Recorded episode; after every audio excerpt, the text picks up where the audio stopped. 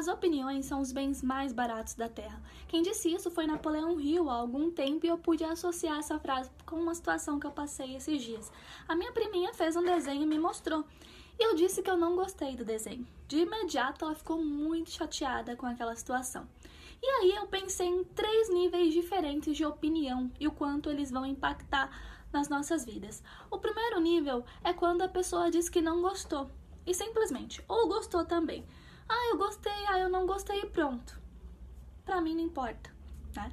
O segundo nível é quando a pessoa diz que gostou ou não gostou, mas apresenta um motivo.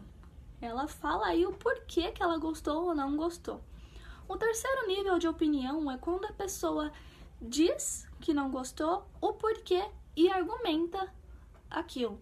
Ah, Kellen, eu gostei porque tal, tal, tal, tal, tal, tal. Além disso, para melhorar mais ainda, você pode fazer isso. Talvez esse seja o melhor nível aí de opinião que a gente vai dizer que é dado, que é de graça e que vale a pena.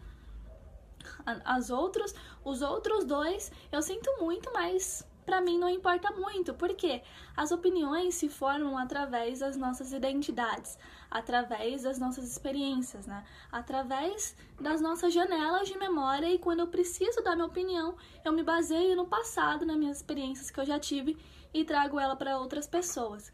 Então, o que eu gostaria de, de deixar com esse vídeo é o que? Para você que quando for dar a opinião, saiba dar, saiba ser empático na hora de falar e apresente o que, por que e como você, por que você deu sua opinião, né?